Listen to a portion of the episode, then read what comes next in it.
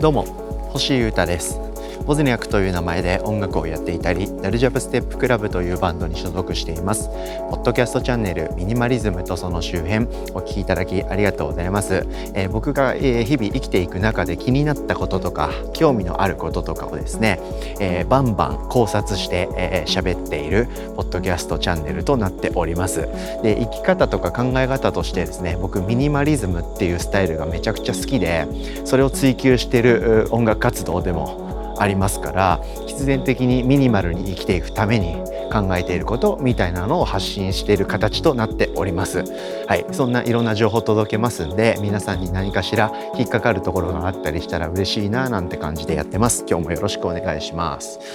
今日はですね、えー、ファッションとか身につける装備についての考察をギュッとしたいと思ってます。はい。もともとですねちょっと前からこれ考えてることがありましてこういうポッドキャスト喋ろうみたいなメモが僕あるんですけどそれにですねちゃちゃってメモってたことだったんですけどそれとプラス僕自身もそのことについて体感して経験したのであこれはということで喋ろうと思ってます。ダサい服装についての話です 今日はちょっと一旦ちょっと攻めたテーマで喋り出したいと思ってますけどまあ、いつも通りこう緩く着地しようと思ってますんで楽しい感じで聞いてください皆様。ダサい服装の人っていませんか？やば。やばくないですか？この切り込み方。でダサい服装というか見た目がダサいというかなんかその装備というかその様子がですねなんかいけてないなとなんか変だなと感じる人とかその状態って僕は2つ原因があるなと。もしかしたらね、はい、もしかしたらこの2つが原因なのではということにちょっと気づいちゃいまして。まあこれ完全に仮説なんですけどその話をですねさせていただこうと思います。で心当たりある方がいたらちょっと苦笑いしていただければと思いますしかくいう僕もですねそのことを最近体感してダサダサ状態だった瞬間があったんでその話を今日は届けたいと思ってます。ズバリですね。これやってるとダサダサファッションダサダサ装備になっちゃうんじゃないかと僕が考えるポイント2つをですね先言ってみますね。安いから買ったものあともらったから持ってるものこれを身につけている状態のことを僕はですねダサダサ状態なんじゃないかと。予想します。こういう仮説を立てて今日は話してみたいと思います。いかがですか？皆様。心当たりありませんか？どうでしょうかね？僕はあります。僕自身のことで。なんで今日はですね、えー、勇気を出して喋ってみようと思っております。でちなみに今日はですねまあ、ファッションについてのあれこれを考察とか語る回ではなくてですねまあ、あくまでもミニマリズムですね。はい。物との付き合い方っていう側面から、え今日こういう話を僕はしておりますんでなんかセンスが明らかに違うなと僕が感じるような人の服装のこととかを論じるつもりはありません。まあ、個人的なあの好みを言えば例えば和柄とかね、はい、あとはなんか朝朝っぽいヘンプみたいな服装とかヒッピーカルチャーっぽい服装とかあとはもうゴリゴリのロックっぽい服装とか僕はそういうのはあんま好きじゃないんですよね。これ本当に個人的には。うん、なんでそういう話をしたいわけではないと。そういう人ってダサいですよねみたいな話をしたいわけではないと、はい、いうことをまず覚えておいていただきたいです。でさらにファッションのことで例えばサイジングがおかしいとどうしても見た目がいびつになっちゃうよねとかトレンドのこととかを全く意識しないで服を選ぶと変だよねとか色使いがどうちゃらこうちゃらみたいなそういう話もするつもりはありません。まあ、こうそういうのはもう好みですし個人の主観が半端じゃないことになっちゃうんで僕はいろいろそういうの興味があるんでファッションのこと。いろいろ勉強したり、えー、知ってることもあるんですけどそういうことではないと。いうことも先にお伝えしておきます。はい、またこれは別の話なんでファッションのプロの人と話すことがあればそういう時に話そうかなと思っています。はい、でごめんなさいね。ちょっと注意書きというか先にあれこれ喋りましたけど話戻しまして。安かったから買ったものを身につけている。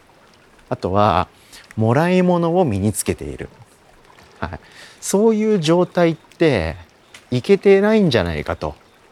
僕思うんですよね。なんか普段他の人を見て見ていてまあ生きてりゃ他の人見るじゃないですか。例えば電車に乗っていて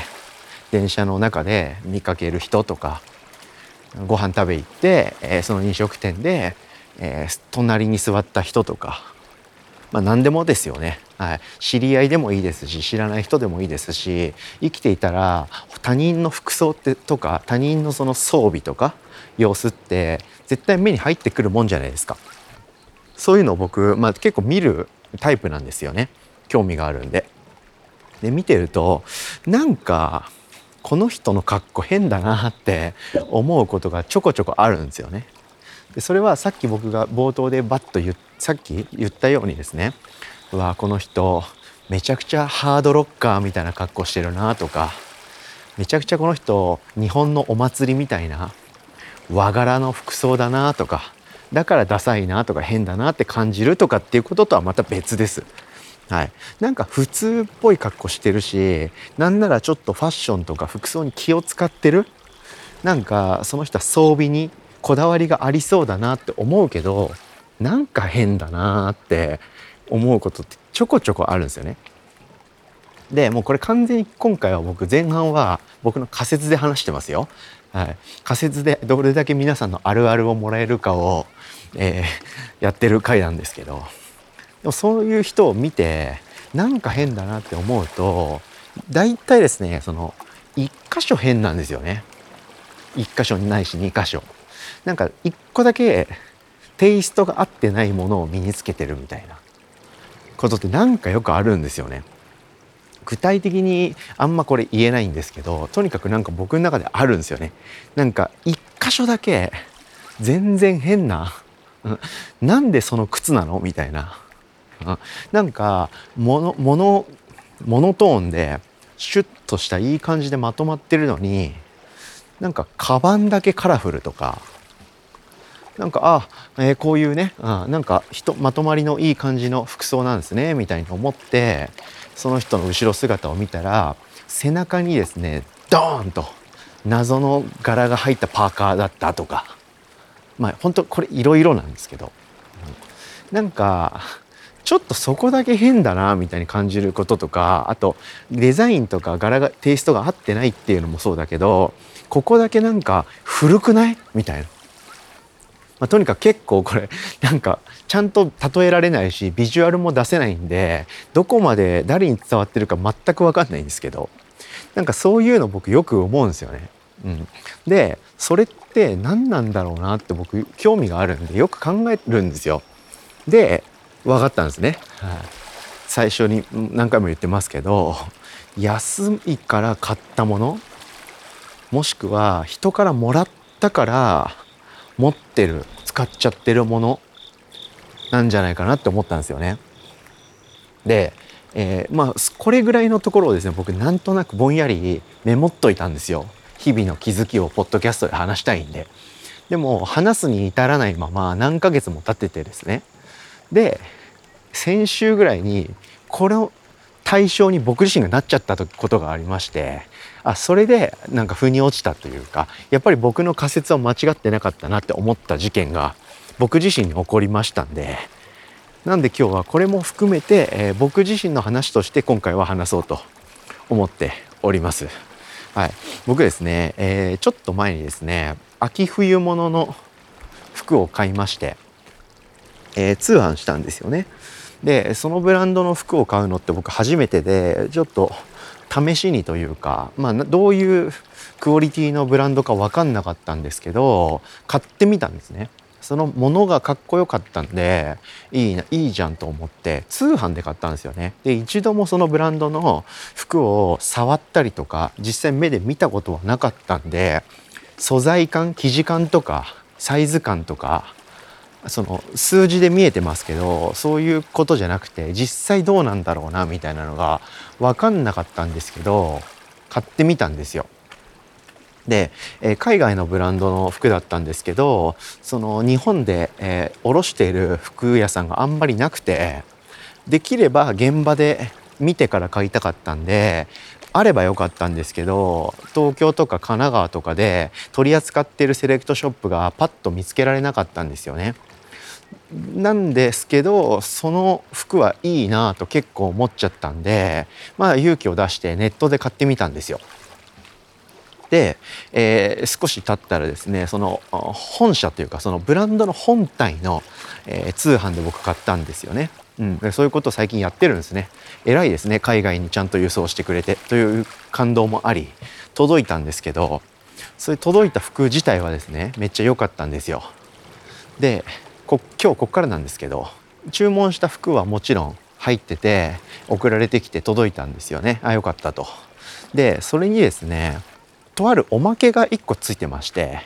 あこれをめぐってですね今回僕はですねダサいことをやっていたと後から気づくことになっちゃいました。はい、なんで今日はですねここまでにしておきまして、え明日そのおまけが何だったのかとそしておまけをホイホイ使った僕がどうなっちゃったのかと。でこういうことを話しつつでそこからやっぱり物との付き合い方って結構考えること学ぶことってあったのでその話をしてみようかなと思っております、はい、今回ちょっと不思議な切り口で不思議な道のりで話してますけれども、まあ、こういう回もあってもいいかなと思いますんでミニマリズム小話ということで今回はファッションから紐解く物との付き合い方について語っていきます。明日も聞いてもらえたら嬉しいです。ということで今回もお聴きいただきありがとうございました。以上ミニマリズムとその周辺星歌がお届けしました。それでは今日も皆様元気にいってらっしゃい。バイバーイ。